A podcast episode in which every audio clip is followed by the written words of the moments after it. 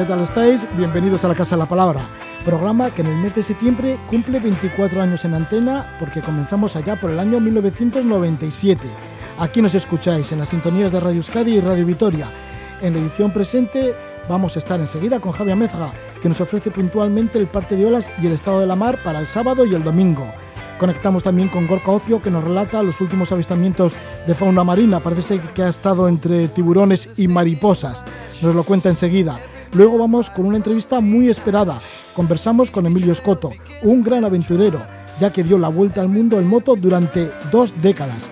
Recopila ahora sus andanzas en una serie de seis libros. Acaba de publicar el primero. La serie se llama De la Tierra a la Luna y de vuelta en motocicleta. Y el primer tomo trata sobre Sudamérica. Terminaremos el programa de la Casa de la Palabra con una tertulia, una tertulia fotográfica. Estaremos con Josu Zaldívar, director de Black Camera, y varios de sus alumnos. Han estado recientemente en Oporto haciendo un taller de fotografía de calle y nos visitan el estudio Josu Zaldívar, Itziar Echevarría, Ángel Martín Fonseca y Carlos Rebolledo.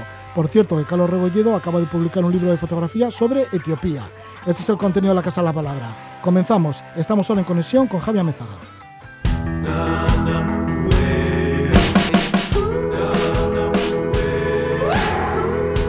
Sobre el acantilado, avistamiento marino, barcos, velas y surf.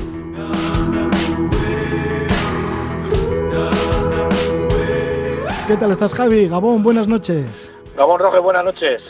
Pues desde la revista 360 Sur, que sois muy especialistas en todo lo que pasa en el mar, pues nos vas a dar el pronóstico, el pronóstico de olas para el sábado y el domingo. A ver qué tal. Amantes del mar. Amantes Oh, del mar. pues bueno, eso es. hay, hay un fin de tenemos un fin de semana pues muy muy veraniego. Eh, y bueno, pues eh, se agradece un poco que sea así, porque bueno, hasta ahora pues no hemos tenido, no hemos disfrutado de muchos días de este tipo. El sábado y el domingo pues van a ser los días que van a ser prácticamente copiados, eh, prácticamente iguales. Con viento terral por la mañana hasta las 10, 11 de la mañana que empiece a calentar el sol y luego el viento rolará al nordeste, que sí que cogerá a, a mediodía y a primeras horas de la tarde, pues cogerá un poquitín de fuerza. Eh, pero bueno, son condiciones muy buenas para surfear y las olas pues van a rondar también los dos días, van a ser muy parecidas, rondando los entre el medio metro, tres cuartos, hasta algunas series de, un metro. Ahora sí que van a ser unas condiciones muy especiales porque entra eh, la marejada el suelo entra muy del norte, eh, prácticamente del nordeste. Con lo que eso significa para las para las rompientes, para los sitios que va a romper pues bastante diferente de lo que hace de lo que lo hace con, con normalidad y, y además va a tener un periodo muy corto de apenas de cinco segundos, o sea van a ser olas estilo mediterráneo como como todas muy muy seguiditas, pues eso medio metro tres cuartos y rompiendo pues del, del, del nordeste. Eh, tenemos la plea, el, bueno, tenemos dos pleamares a las nueve menos cuarto de la mañana el sábado y luego a las nueve y diez de la de la del atardecer de la noche el, eh, y el y la bajamar va a ser a las tres de la a las tres de la tarde o sea que vamos a tener con luz dos dos pleamares y una y una bajamar son de nivel medio hemos tenido mareas bastante vivas esta semana pero bueno ahora ya empiezan a empiezan a bajar Así que bueno, pues eso es un poco lo que tenemos. Olas de tres cuartos de metro o un metro como mucho. El mar muy del norte con una orientación diferente a lo que tiene a lo que es habitual aquí, que es del nordeste, y perdón, del noroeste y, y con un periodo pues muy muy corto de cinco segundos apenas. Bueno, de eh, todas formas, buenos baños, Javi. Sí, sí, buenos baños. El agua la tenemos a 22 grados, deliciosa para bañarse a pelo todo el día y bueno, para surfear y bueno, va a estar más un fin de semana estupendo, delicioso. Bueno, pues que sea así. Muchísimas gracias por esta información, Javi Amézaga. Muy bien, a pasar bien, buen fin de semana. Buen fin de semana. Venga, venga, agur, agur. Agur, agur. Gorka Ocio también está oteando el horizonte, ahí el horizonte marino, y desde Santurchi nos va a comentar cómo ha sido este, estos días, estos últimos siete días, en cuanto a avistamiento de fauna marina. Gorka Ocio, Gabón, buenas noches. Gabón, Roge, apa, ¿qué tal? Bien, pues que has estado este mismo jueves navegando, saliendo de Santa- desde Santurchi para avistar cetáceos, y parece ser que, entre otras cosas, habéis visto bastantes mariposas. Pues sí, a la gente le ha sorprendido muchísimo porque había, bueno, hemos salido con un día estupendo, eh, prácticamente cero viento, la mar un platito y, la gente se ha sorprendido de ver la cantidad de mariposas que estaban en plena migración, que vienen del continente europeo y algunas, muchas vienen desde incluso las islas británicas. Las mariposas cuando migran eh, lo que hacen es cogen altura y hay una especie de chorro, un- una corriente de aire a mucha altura y cogen eh, esas corrientes de aire que eh, actúan como una auténtica autopista.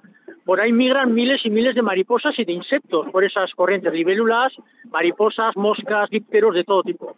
Entonces algunas de esas mariposas salen de esa corriente y quedan como, eh, como perdidas volando por el medio de- del, del Golfo de Vizcaya, pero siguen migrando hacia el sur.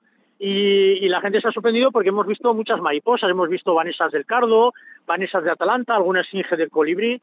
Y bueno, la verdad es que muy interesante. Hemos cogido los puntos GPS de todas las mariposas que hemos visto, porque luego colaboramos con la Asociación Cerintia, que es la, asocia- la asociación, la Sociedad Española de Entomología, y les pasamos estos avistamientos tan fuera de lo normal, tan peculiares para mucha gente como son las mariposas en alta mar.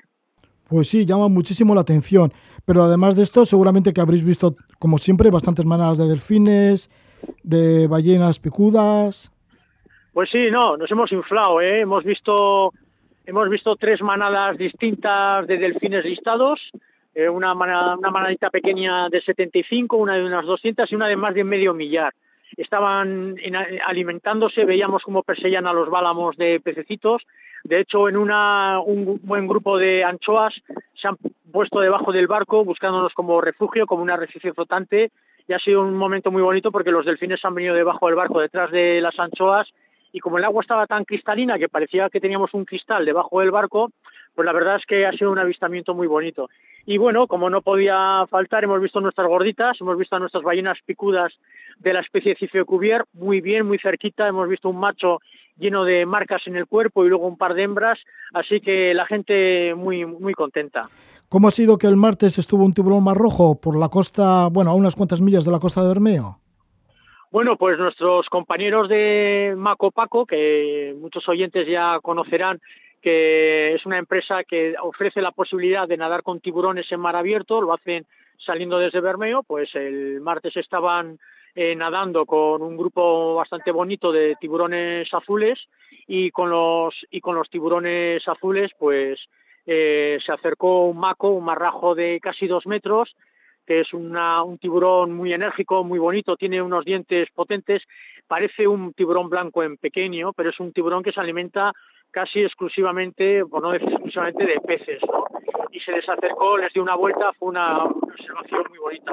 Un tiburón ya de por sí muy amenazado de extinción por culpa de la sobrepesca comercial, así que mucha suerte, un avistamiento muy bonito que han tenido nuestros amigos. Sí, los de Maco Paco, con ese tiburón más rojo de unos 2.000 metros. Amenazado de extinción, por cierto, como bien dices, Gorka Ocio. Gorka, pues que vaya todo muy bien con las salidas que hacer desde verballenas.com. Este jueves que acaba de terminar habéis salido de Santurchi. Mañana volvéis de nuevo, de, muy Sí, prontito dentro de unas mañana. horas. Ahora estoy en la cama y nada, dentro de unas horas levantar y, y otra vez al Tajo. Otra vez al Tajo, a navegar ahí desde Santurchi y el sábado y el domingo salís desde Bermeo. Así que mucha suerte con Verballenas, Gorka. Pues nada, a vosotros un fuerte abrazo y cuidaros. Ahora vamos aquí en la Casa de la Palabra con esa entrevista tan deseada. Estamos con Emilio Escoto.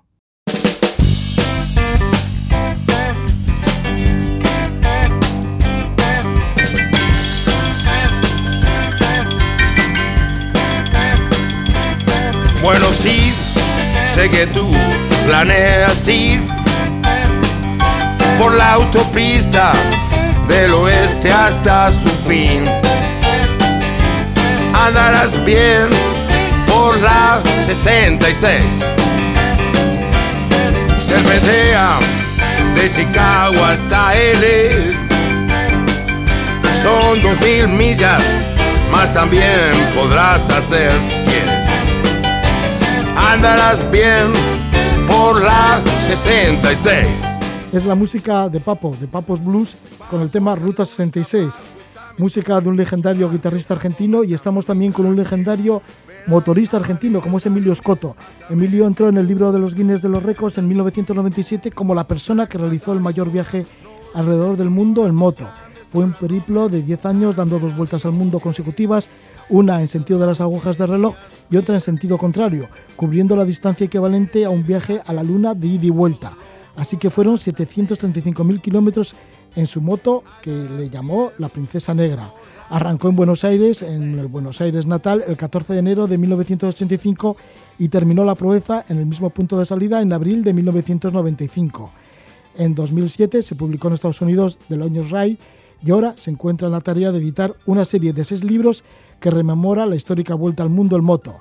La colección se llama De la Tierra a la Luna y de vuelta en motocicleta y acaba de aparecer el primer volumen con el título de América del Sur, en el que recoge esas primeras etapas de esa vuelta al mundo durante 10 años en moto. Estamos con Emilio Escoto. Muy buenas noches, Emilio.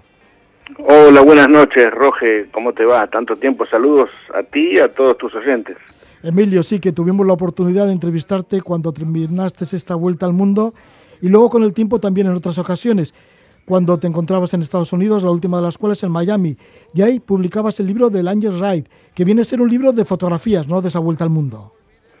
Claro, exacto, de, de Longest Ride, eh, con 360 o 400 fotografías, lo que se llama en Estados Unidos un Coffee Table Book, fue publicado por una editorial de Chicago, y bueno, nació en inglés y, y faltaba siempre, por supuesto, que eh, apareciera el libro en español, eh, no, no una traducción de aquel, que en realidad es más, como tú bien dijiste, más un libro fotográfico eh, y, con pies de foto y con algunas historias, sino, sino en español el libro que mostrara la, la historia profunda, ¿no? La, la confesión, como le digo yo, de, de, de, de todos los 10 años de viaje y todos los países por donde pasamos con la Princesa Negra. Sí, que va a ser, como decíamos, una serie de seis libros. Ya está el libro de Sudamérica y en él recuerdas pues los principios. Además, te vas más lejos porque te recuerdas tu niñez. ¿Cómo es el punto de partida de este libro?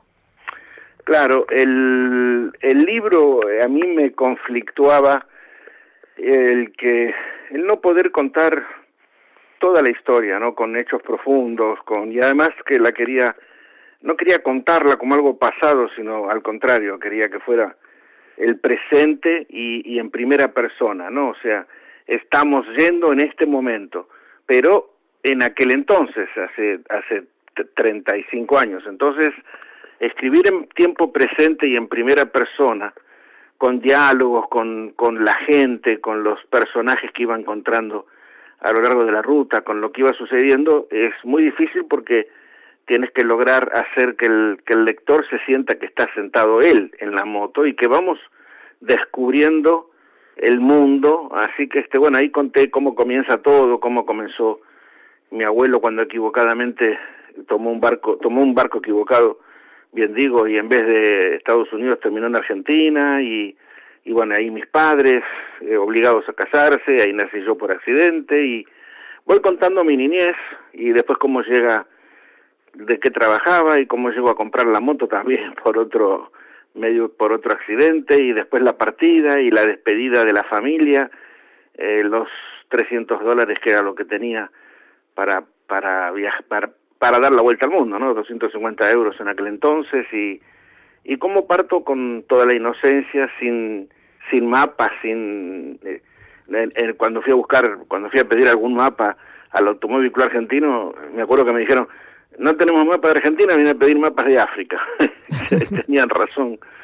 Y bueno, y no había tecnología tampoco. Yo apenas, yo no tenía ni ropa de moto. Salí con, con una camarita de metal, una pentas que era a manijita y, y la ropa que usaba para ir a trabajar todos los días, porque en, en, ese entonces ni siquiera había para comprar ropa de moto, ni tenía tampoco dinero yo para salir vestido como un motociclista, como es hoy en día, ¿no? Las cosas no eran tan simples. Piensa tú, Roge, piensa que cuando yo parto de Argentina, en mi país había cuatro canales de televisión, cuatro. Y esa era la información que yo tenía del mundo, o sea que nada de Google y Facebook y YouTube, nada que ver. Así que con esa inocencia, con nada, con falta de recursos, pero con pero con la idea adquirida de niñito de recorrer todos los países de la Tierra, todas las islas, los atolones, los territorios de ultramar, todos los lugares donde viviera un ser humano, bueno, parto, eh, eh, sin despedida, porque tampoco fue que hubo una fiesta, no, nadie creía, no, no, eran otra, eran otras épocas, ¿no? Y todavía estaban dos mundos, el capitalismo y el comunismo, la cortina de hierro, el muro de Berlín, Rumania de Ceausescu, que justamente yo me acuerdo haber recorrido Rumania de Ceausescu, y eso lo voy contando en el libro, de la Tierra a la Luna y de vuelta en motocicleta, eh, que son seis libros. Se llaman todos igual, pero el subtítulo va cambiando, ¿no? Yo voy fabricando una ruta azul, se llama Ruta Azul 1, pero de acuerdo a las etapas por donde voy pasando, el primero es Sudamérica, con la niñez, el segundo, que va a salir antes de fin de año, es Centroamérica, que estaba en guerra en aquel entonces, Norteamérica y Europa, el tercero es Sahara, el cuarto es África Negra, Congo, el quinto Asia y el sexto la, la segunda vuelta al mundo, el regreso. Así que los seis, los seis libros se van a llamar igual, de la Tierra a la Luna y de vuelta en motocicleta, y cada uno va a tener el subtítulo correspondiente al lugar donde el libro va a estar reflejando donde estamos viajando. Emilio, y es que estabas predestinado, ¿no? Desde la niñez, desde que eras pequeñito, porque querías ser astronauta de niño. Y fíjate, y ahora sí que has conseguido llegar no a la Luna exactamente, pero que sí has hecho el mismo recorrido en estas dos vueltas al mundo, que fueron 735.000 kilómetros, que es lo que separa y de vuelta la Tierra de la Luna. Sí, exacto, bien lo dices tú, Roger. Y, y, la Luna, eh, fíjate tú qué, qué cosa extraordinaria, porque eh, yo toqué la Luna en, en Houston, con un año de viaje, eh, me voy ahí al museo, no sé si está todavía eso, pero metí las manos en la caja esa que te permitía, una caja de, de acrílico y adentro había un pedacito de luna y entonces bueno con las dos manos tomé la luna no este y después con los años ya de habiendo terminado todo el viaje bueno tengo la oportunidad esta de, de conocer personalmente y de, y de tener una relación porque hemos cenado juntos hemos dado conferencias incluso hemos coincidido tú sabes que yo soy conferencista y hemos coincidido con él con Buzz Aldrin el astronauta que junto con Neil Armstrong bajan en la Luna, ¿no? Son los dos astronautas que en la Apolo 11 llegan a la Luna, así que el estar hablando tantas veces como lo hemos hecho con Buzz Aldrin, más el hecho de tocar la Luna, más cubrir la misma distancia fue un poquito como lo que le decía a mi madre, ¿no? Que, qué coincidencias, ¿no? Porque eh, eh conocer, o sea, poder tener la oportunidad de cenar al de tener al lado a Buzz Aldrin no no es una cosa que te me cayó del cielo, me cayó de la luna y encima hoy en día se está hablando tanto de, la Luna y de regresar a la Luna y de empresas privadas que quieren ir a la Luna. Y ahí surgió el título entonces finalmente, un título que casi caía de maduro, ¿no? Lo que yo le decía a mi madre, que quería ser el primer hombre en ir a la Luna, bueno, en motocicleta. Sí, en motocicleta, cumpliste tus sueños, pero esos sueños al principio fueron muy duros, porque ya en Río de Janeiro, en las primeras etapas, te robaron todo. ¿Cómo hiciste para poder proseguir y para estar animado, para seguir dando esa vuelta al mundo? Si todo Mm, al principio era casi contrario a ese sueño.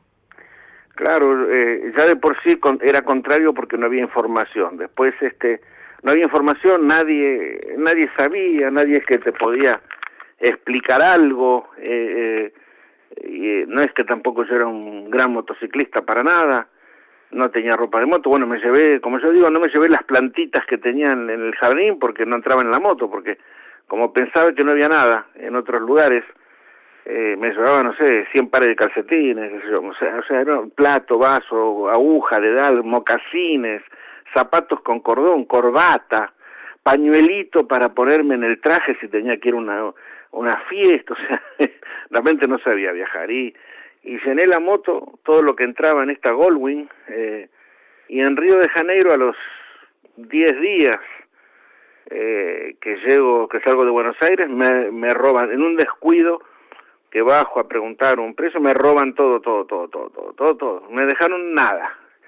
Y ahí, bueno, ahí fue eh, el primer golpe, el primer cachetazo, bueno, y ahora me quedé sin absolutamente nada, ahora tengo un short, una, una musculosa, el pasaporte, por suerte, y la cámara de fotos que lo había bajado en el hombro, y, entonces es bueno volver atrás, ¿no?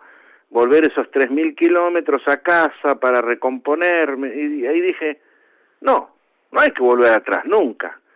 O sea, se supone que cosas así, o peores, y eso, y efectivamente sucedieron, van a pasar. Y el mundo es ese. No, o sea, cada vez que me sucede algo voy a ir atrás o lo voy a esquivar o voy a ir por otro camino porque para no enfrentar lo que está delante, no. Así que bueno, dije, bueno, me convencí a mí mismo, este es el mundo, vívelo como el mundo es, aprende de él y seguí adelante sin nada. Livianito, en la moto andaba más liviana porque ya no tenía tanto peso y, y bueno, con el tiempo después fui adquiriendo un poco de ropa y, y, así fueron sucediéndose las cosas, aprendiendo. Aprendiendo y conociendo muchas realidades del mundo, realidades algunas veces bastante difíciles, complicadas y crueles. Por ejemplo, entre otras, estuviste con los garimpeiros, ya que estamos hablando de esas primeras etapas, con los garimpeiros en un mundo sin ley, y te juntaste con fugitivos, que te cuidaban además. Sí, fue una, una etapa muy rara porque aparte sin experiencia, y yo había decidido, en lugar de subir por la ruta panamericana, que hubiese sido lo lógico, eh, como no tenía experiencia y todos decían, no, Brasil no se comunica con Venezuela, que era verdad. Eh, entonces, eh, decidí tratar de aprender lo antes posible, tratar de empujarme a hacerme hombre lo antes posible. Me, creo que yo a los 30 años, cuando parto, era un, un niñato, eh, sin conocimientos, no había tenido padre tampoco, así que no no es que eh, era un era un, un, un blandito y entonces dije más vale que me endurezca a los golpes rapidito. Y, y bueno, me fui por Brasil y llegué al, a la desembocadura del Amazonas y tenía que remontar el, río Amazonas hasta Manaus, pero en aquel entonces no había turismo, no había barcos, no había, había barcos, pero eh, no de turistas, no, no, no existía eso todavía, año 85 y, y ahí alguien me dijo, bueno, los buscadores de oro, los garimpeiros, pero cuidado porque están armados y, y se juegan al, a las cartas, al bicho, y se enojan y se pelean pueden empezar los machetazos o los disparos y siempre hay algún muerto.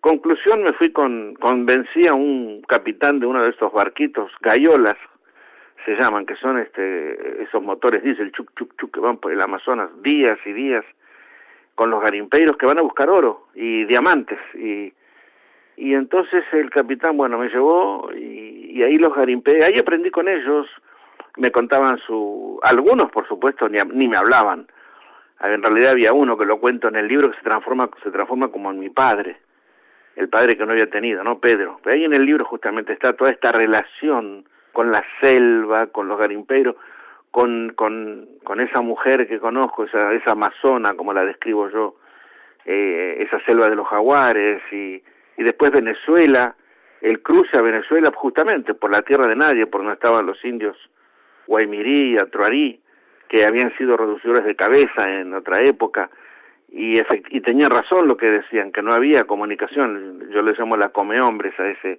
paso a través de, de la reserva de los indios y después eh, Colombia, todavía con Pablo Escobar y la gente que me decía, vaya a verlo a Pablo Escobar, que seguro que lo va a patrocinar porque le gustan las motos. yo decía, mi Dios, que voy a, voy a estar patrocinado por este hombre de la cocaína, ¿no? Una, era un mundo raro, ¿no? Un mundo, un mundo de descubrimientos, era un mundo nuevo. A ver, no, era un mundo que estaba muriendo, eran los últimos, como yo digo, los últimos estertores del siglo XX, un siglo sin información, sin Facebook, sin YouTube, tarjeta de crédito, todo eso, nada. GPS, nada, nada. Apenas, justo empezaban a ponerse de moda los mapas Michelin y o sea que era un mundo eh, desinformado la, gente empezaba la, el canal que más hablaba era CNN y, el de Londres el de Inglaterra la BBC fuera de eso eh, todo era hacerlo a pulmón Sí, y todo esto lo vas recogiendo en tus libros, en esta serie de seis libros. Y hablas de las gentes, por supuesto, de los pueblos, también de ricos y pobres, porque has conocido todo, todos los extractos sociales. Sí, efectivamente, el, el libro trata de todo menos de motos. en realidad, eh, la moto, la princesa negra, que la bautiza un periodista en Nueva York, este, que justamente él menciona el tema de los astronautas. El, el, el, libro no habla de motos, ni de, ni de aceite, ni de ruedas, ni de motores. El libro habla de la gente el, eh, el niño que quería viajar, ¿no? Yo cuando niño, el, niño que le decía a su madre que iba a construir una carretera, que iba a pasar por todos los países del mundo, bueno, va descubriendo esos esas, esas gentes de pueblos distintos, hablas, idiomas, eh, comidas, eh, música, dinero distinto, en fin, todo iba cambiando y más en aquella época que no es como hoy en día, no era un mundo globalizado, para nada, todavía no existía la globalización. Eh, las fronteras eran muy cerradas, había que pedir visado para para cada país del mundo un visado. Yo, aún siendo argentino, necesitaba visa para España, para Francia, para Italia, para Inglaterra, para Irlanda, o sea, eh, era eh, África, los 55 países, 55 visas, incluso en Centroamérica me pedían visa, Venezuela, incluso no sé, hoy en día que yo hoy hoy que viajo tanto porque bueno con mi empresa de, de tours no Emilio Scotto World Tours eh, visas prácticamente eh, Estados Unidos China por ahí de visa de 10 años pero ya casi no corre más. Y en aquel entonces tenía que que negociar y, y pedir visados en un mundo que además estaba muy prohibido porque porque para unos eras un sucio capitalista y para otros un sucio comunista. Entonces depende de dónde caías y depende de quién te tenías enfrente, eras acusado de una cosa o de la otra. Y, y ahí fuiste acusado de espía, de agente encubierto de la CIA, de agente infiltrado de Gaddafi, acusado de contrabandista también. Sí, de contrabandista de drogas, acusado de espía de Gaddafi, espía de Ronald Reagan, de por eso, depende de dónde dónde estaba, era acusado de una cosa o la otra y terminaba arrestado y confiscada la moto, que después teníamos tenía que recuperar y era un mundo todavía era, era como digo, por eso, era un mundo que moría. El mundo de la desinformación estaba cerrándose. El mundo del, del muro de Berlín, que todavía yo cruzo el muro de Berlín con un permiso especial, el Checkpoint Charlie, que era muy difícil, nadie cruzaba. Eh, la Rumania de Ceausescu, la Libia de Gaddafi, eh, de Samuel Kenyon Doe en Liberia, que después lo mata Taylor, Sí, en eh, Liberia que, que, te pegó un soldado, ¿no? Te las viste sí, mal. ahí en Liberia me, me pegaba con la mano abierta en la cara y me decía que confesara cuál era mi misión, what's your mission, cuál es su misión, me decía. ellos decían que tenían pruebas que yo había ido a matar al presidente, a Samuel Kenyon Doe. El Golfo Pérsico, que fíjate tú, Roger, hoy en día, el, Qatar, el Mundial de Fútbol, Fórmula 1, el Golfo Pérsico era uno de los lugares más cerrados de la tierra, Qatar, Bahrein, Kuwait.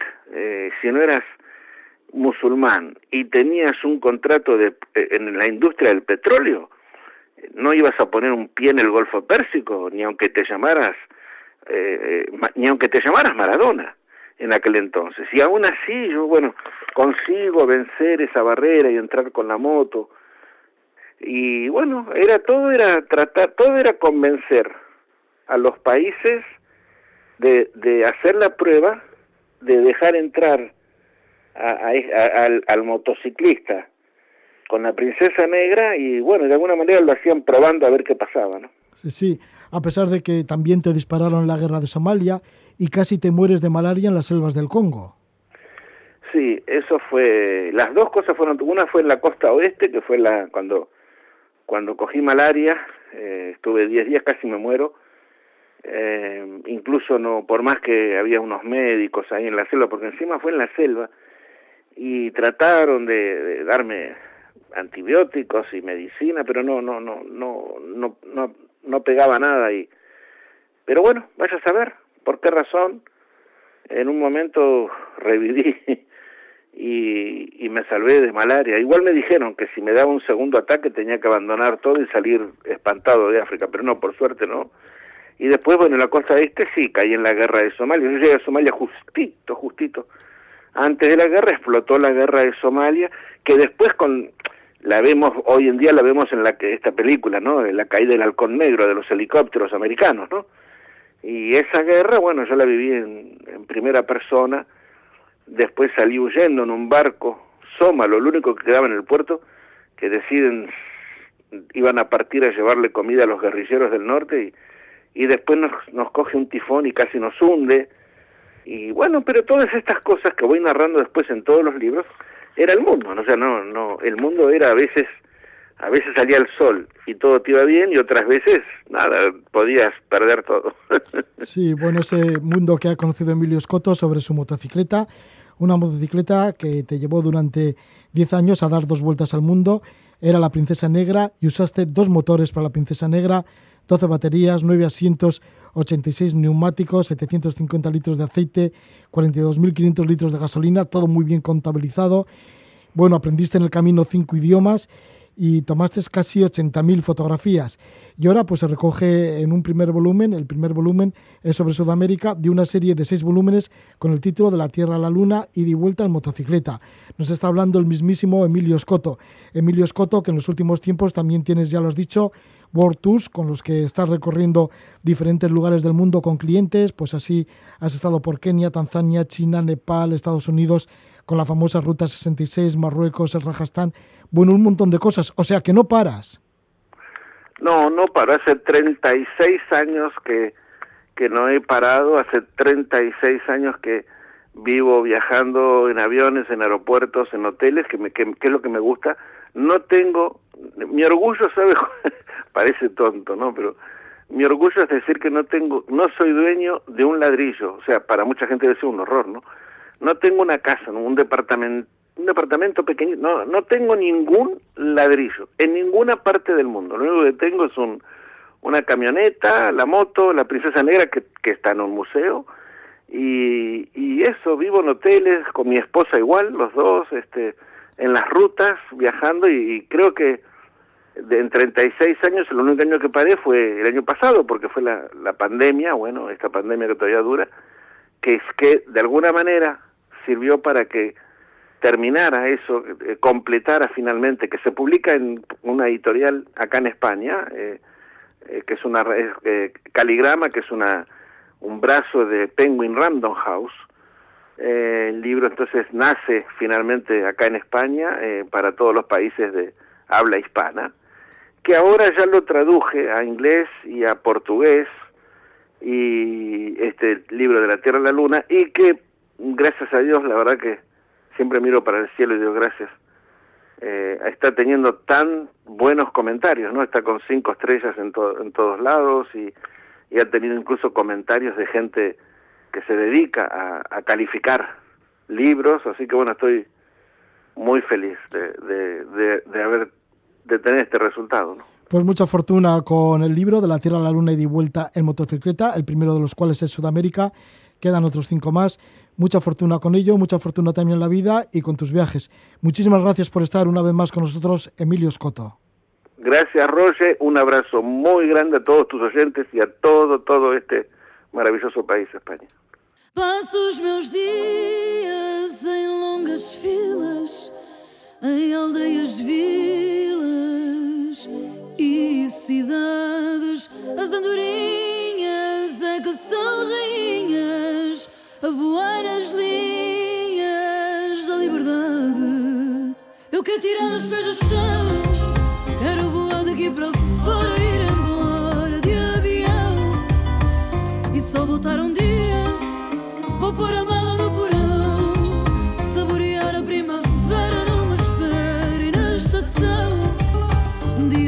dia disse uma andorinha.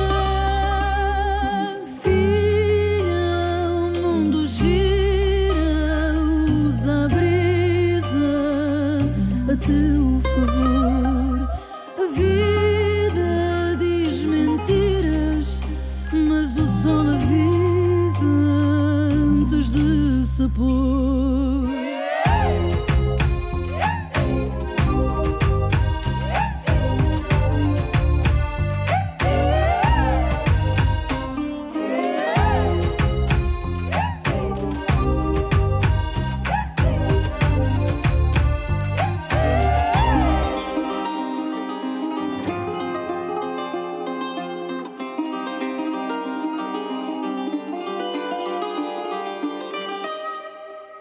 Eu quero tirar os.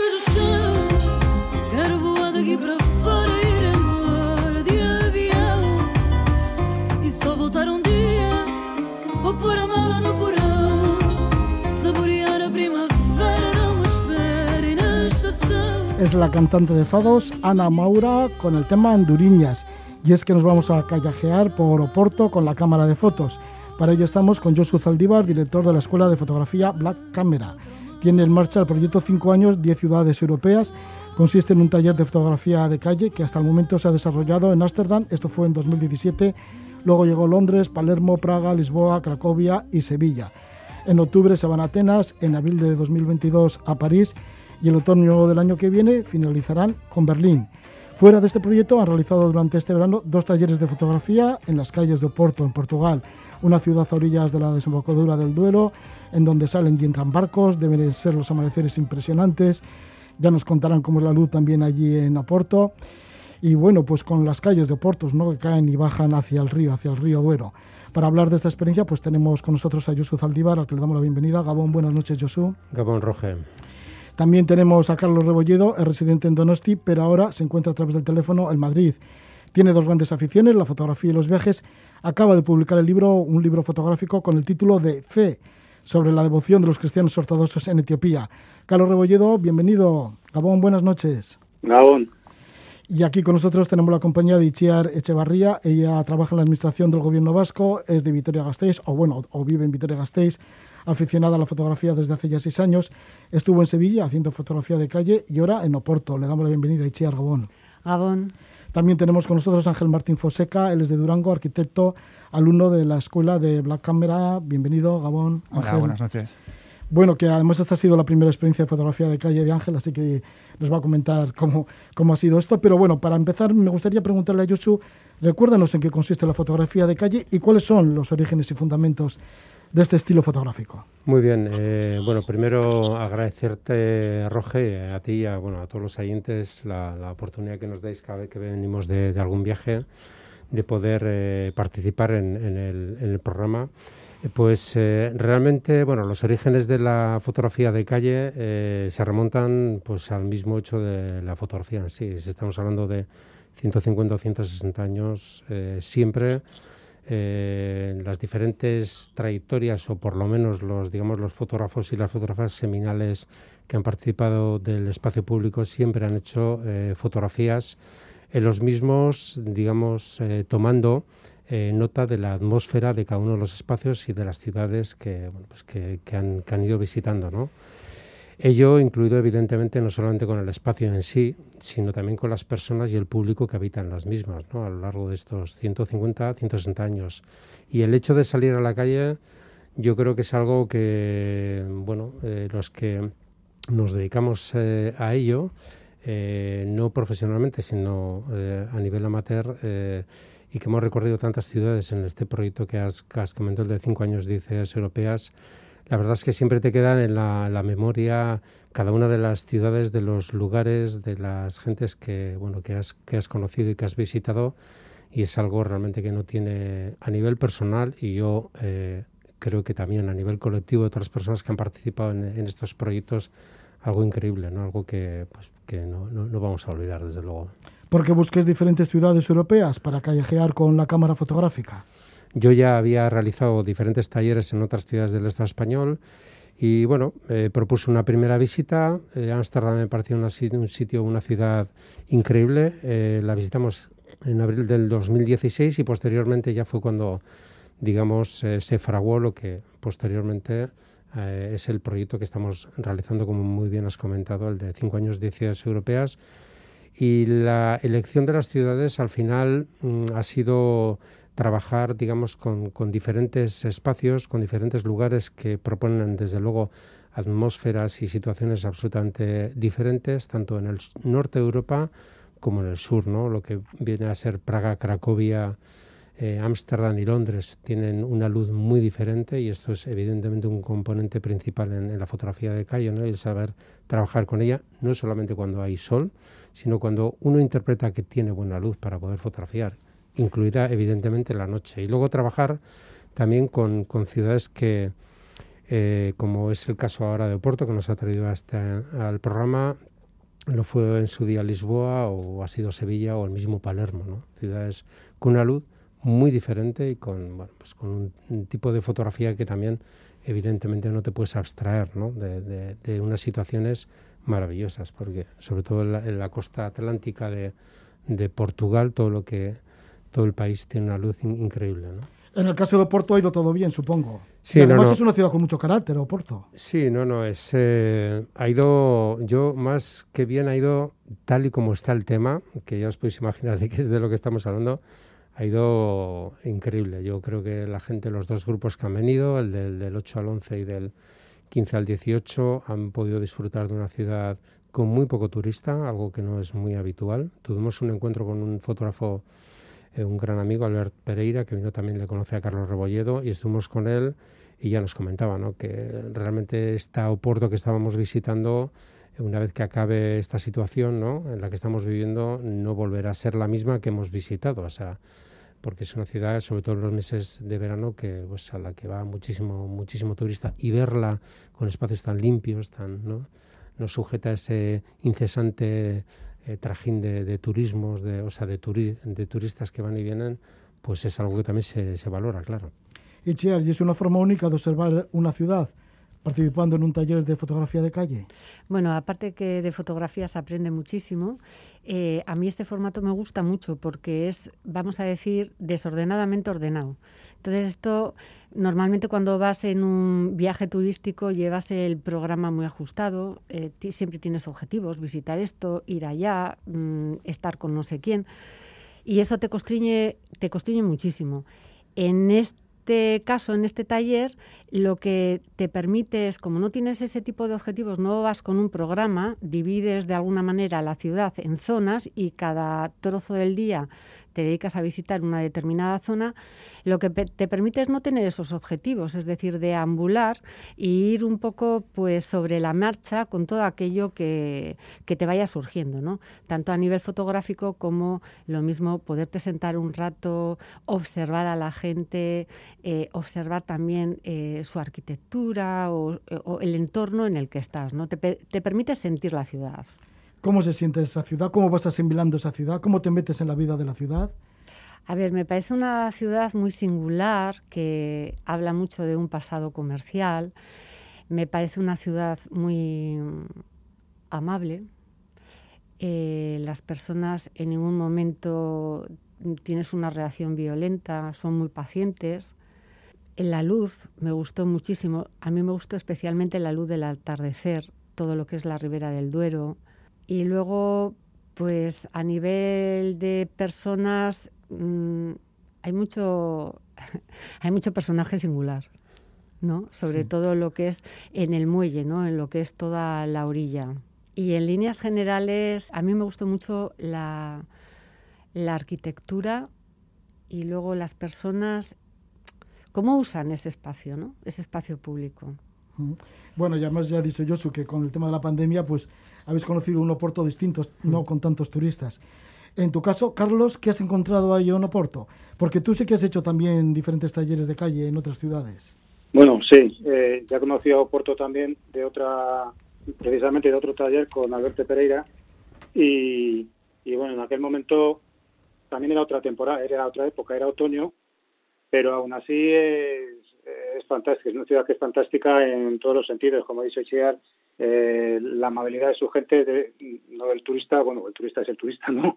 Pero de, la, de los propios portugueses, de los propios, no sé cómo se llamarían, porteños, o porteños son de Buenos Aires, ¿no? Pero, no sé. Pero son, eh, son personas muy amables, no tienes ningún problema. Eh, en fin, la ciudad es fantástica, es patrimonio de la humanidad y la luz que tiene precisamente por ser de, por ser lindante con el Atlántico eh, los atardeceres son, son fabulosos. Tienen una luz eh, muy, muy, muy especial. Carlos, si tú que conoces otras ciudades y así, normalmente los centros de las ciudades y de las ciudades importantes, pues cada vez son más, más globalizadas, ¿no? Con más eh, establecimientos que los puedes encontrar en todo el mundo. En el caso de Oporto, ¿cuál es la diferencia? En el caso de Oporto, la diferencia que puedes tener es que cerca de ese, de, ese centro más comercial, como puede ser la calle Santa Catarina, eh, tienes otras calles paralelas o perpendiculares en las que te puedes meter y no han perdido todavía la esencia de, su ciudad, de su sitio.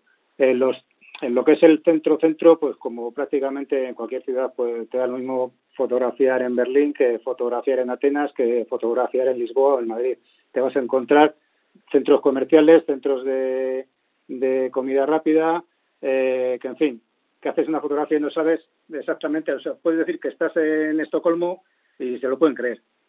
En este caso, en Oporto, en cuanto te sales un poquito de ese centrito, encuentras un montón de rincones y un montón de, calles y de situaciones que son que es la gente que vive allí, que, que es que es la esencia de la ciudad al fin y al cabo. Ángel, ¿y cómo ha sido tu bautismo de fuego en esto de la fotografía de calle ahí en Oporto? Bueno, en un principio yo era mi, mi primera experiencia, eh, tanto en estos viajes que organiza Black Camera como en el mundo de la, de la fotografía de calle. Y la verdad es que tanto yo como mis compañeros estamos deseando que, que ellos nos diga cuál va a ser el siguiente destino. Y bueno, pues eh, increíble, es una experiencia única y repetible en la que aprendes un montón.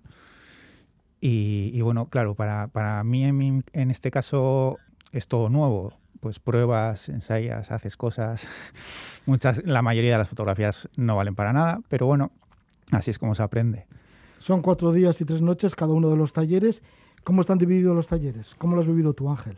Bueno, eh, en un principio, pues eh, a primera hora de la mañana, bien prontito, eh, pues desayunamos más o menos todos a la misma hora y luego Yosu pues nos da una serie de tips, una serie de, recomendaciones de por dónde ir, de por dónde no ir y, luego pues organizamos lo que es eh, la ciudad en, en dos o tres zonas y cada día se realiza una, una zona diferente.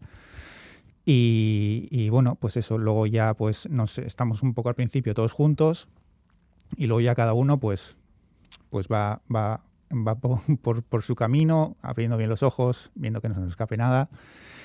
Y luego, pues, eh, eh, ellos unos, eh, a la hora de comer o a la hora de cenar, pues nos manda un WhatsApp diciendo, mira, hemos quedado en este punto, a esta hora, y tal y cual. Y luego al final del, del día, Josu hace una revisión de las fotografías que hemos realizado, nos dice pues una serie de recomendaciones, por aquí sí, por aquí no, y luego pues eso, le damos las fotografías que hemos realizado durante el día.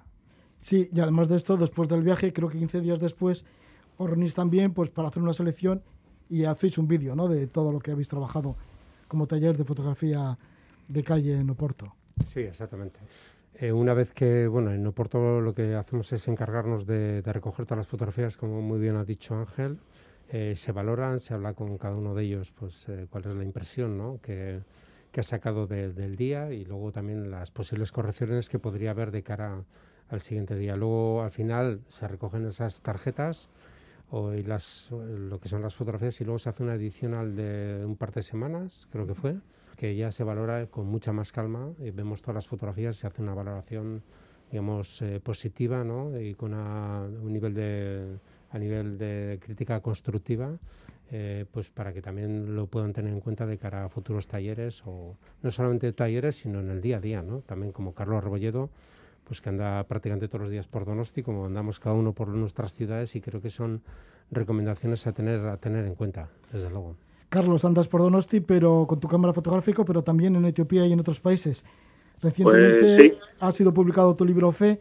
Y ya para terminar, coméntanos un poquito qué es Fe. Pues fe es el resultado de una serie de fotografías que hice, bueno, el año pasado, el año pasado, antes de declararse la pandemia aquí en España, el estado de pandemia, eh, a mí me pilló en, Etiopía realizando un viaje que solemos hacer, suelo hacer una- un viaje al año, uno o dos, eh, de unos 20 días a un país, a recorrer, recorrer un país. Nos pilló en Etiopía y estas fotografías son del norte de Etiopía, de las iglesias, están tomadas en las iglesias del norte de Etiopía, en ciudades como la Lidel, Aksum, Gondar, eh, en fin, ves una allí la, religión, la religión cristiana, la ortodoxa, eh, está, la palpas en todos sitios, o sea, no se puede hacer absolutamente nada sin contar con, la iglesia. La fe que ves en la gente allí es espectacular, tanto en los sacerdotes como en los fieles. Eh, van todos a misa todos los, prácticamente todos los días. Las misas duran dos, tres horas. Eh, no puedes entrar ni puede salir nadie mientras que se celebran los oficios. Eh, esa parte no la pude no la pude fotografiar porque, claro, me iba con más gente y no puedes mantener a alguien, eh, a obligarle a escuchar una misa que no entiendes durante dos o tres horas. Entonces, bueno, pues un poco lo es lo que vi en esas, en esas personas, la caras, las caras en esas personas que se refleja un poco la, la resignación, la devoción que tienen, que tienen en su fe. Sí, y estas fotografías han sido premiadas y en compensación de ello pues sale este libro titulado Fe. pues, pues muchas gracias por acompañarnos, cuatro fotógrafos, así Carlos Rebollido, que ahora mismo te encuentras en Madrid, aunque vives en Donosti, que vaya todo bien con tu libro Fe sobre los Muchas ortodoxos en Etiopía. Gracias, Carlos. Muchas gracias, buenas noches. Buenas noches. Muchísimas gracias también Ángel Martín Fonseca por estar con nosotros y por habernos hablado un poquito sobre el taller que habéis tenido ahora en Oporto, ese taller de fotografía de, de calle. Gracias por todo. Gracias, Roge. Vale, pues muchísimas gracias también Itziar Echevarría, que vaya todo muy bien. Gracias por todo. Agur, ¿dónde están? Es que ricasco Josu Zaldívar, que es el director de la Escuela de Fotografía Black Camera, por estar con nosotros y por habernos traído una vez más esta experiencia de fotografía de calle en una ciudad europea, en este caso Oporto. Muy bien, es que ricasco sube Gabón. Finalizamos el programa de la Casa de la Palabra con esta tertulia que hemos tenido con estos fotógrafos, con Josu Zaldívar, director de Black Cámara, y sus alumnos, Echiar Echevarría, Ángel Martín Fonseca y Carlos Rebolledo. Y ahora, pues para seguir en este ambiente en el que nos han metido de las calles de Oporto, pues vamos con un grupo de Portugal como es Cla y el tema O Sopro do Corazao, de su disco Lustro. Que disfrutéis mucho de la noche, que vaya todo estupendamente, Gabón.